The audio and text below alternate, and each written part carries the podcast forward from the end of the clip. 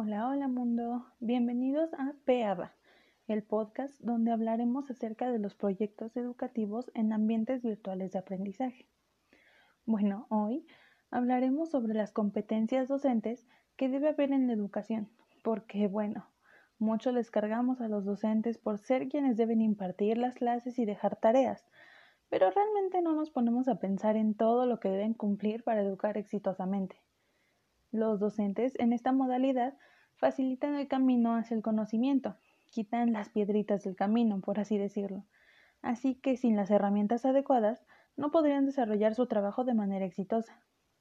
Y bueno, recordamos entonces que los ambientes virtuales de aprendizaje son entornos creados para facilitar la educación a distancia, haciendo uso de la tecnología.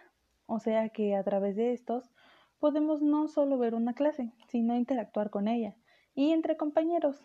Así que sí, en algún punto, hasta Instagram y TikTok también son estos. Esta modalidad permite que los docentes se desenvuelvan de manera distinta a lo normal, ya que hay muchas más opciones y formas de entregar la información. Y a todo esto, ya que lo estamos hablando, sería importante saber que las competencias son el conjunto de aprendizajes, habilidades y actitudes con los que cuentan las personas para llevar a cabo ciertas actividades en los diversos ámbitos de su vida. Y con los docentes en los ABA, que son los ambientes virtuales de aprendizaje, estas podrían ser el qué tan capaces y hábiles son con las diversas tecnologías y cómo son para explotarlas a su beneficio y cómo las usan para favorecer a las habilidades que les permitan organizarse y planificar la elaboración de los proyectos formativos. Ya no es solamente saber o no aprender un cañón para poder ver un video en clase. Ahora debemos conocer varias plataformas y cómo funcionan para que los alumnos realmente estén dispuestos a participar de ellas, así como manipular un poco el contexto para lograr su cometido. Y con todo esto, llegamos a conocer estas tres competencias que son necesarias en los docentes para el uso adecuado de los ABA, que estas tres serían la pedagógica, la de investigación y las evaluativas. Bueno, la primera que tenemos es la pedagógica. Estas son las que juntan todas esas habilidades y destrezas del docente que ayudan a que los alumnos puedan intervenir de manera adecuada durante las sesiones. Se trata de adueñarse del contexto y usarlo para que los alumnos puedan sentirse en libertad de atravesar por este a pesar de las problemáticas que puedan presentarse. En otras palabras, crear un espacio de aprendizaje seguro. Claro que también se debe tener en cuenta los conocimientos y experiencias de los alumnos para poder guiarlos y que puedan participar de manera activa y construyan sus propios escenarios. Bueno, ya sabemos que muchas veces ni siquiera si quieren participar, pero se hace lo posible, ¿no?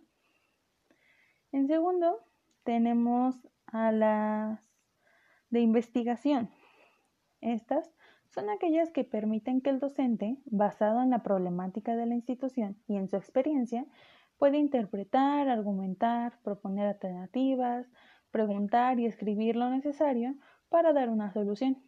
O sea, que sea capaz de buscar la información que necesita y analizarla de forma crítica para la resolución de problemas o para la actividad que algún alumno necesite. Y también asegurar que esta información es confiable no cualquier cosa sacada de páginas patitos sin certificar. La investigación permite al docente mantenerse actualizado en el constante cambio y mantenerse competitivo para mejorar su manera de enseñanza. Aunque siendo sinceros, en México esta competencia está dejada de lado, ya que es más fácil copiar y pegar información de dudosa procedencia que hacer una búsqueda más grande. Qué triste, ¿no? Y bueno, por último tenemos a, las evaluativas. Aquí entramos en las técnicas de evaluación que el docente utilice. Todos alguna vez pasamos por ese cuestionario, examen oral o un conteo de firmas. No se trata solo de aplicarlas y ya, sino de ver cuánta de la información del curso han podido retener. Así, no solo mejorar el curso, sino que el alumno también pueda reconocer cómo ha sido su avance y mejorarse a sí mismo. Estas, juntos con las de investigación, van a permitir que los docentes actúen con eficacia al momento del desarrollo y uso de ambientes virtuales de aprendizaje para que los estudiantes puedan utilizarlos y aprovecharlos de mejor manera. Y bueno, con esto llegamos al final del episodio de hoy. Ojalá disfrutaran de escucharlo y pueda ser de ayuda para quien sea que lo escuche. Hasta la próxima. Muchas gracias por escuchar.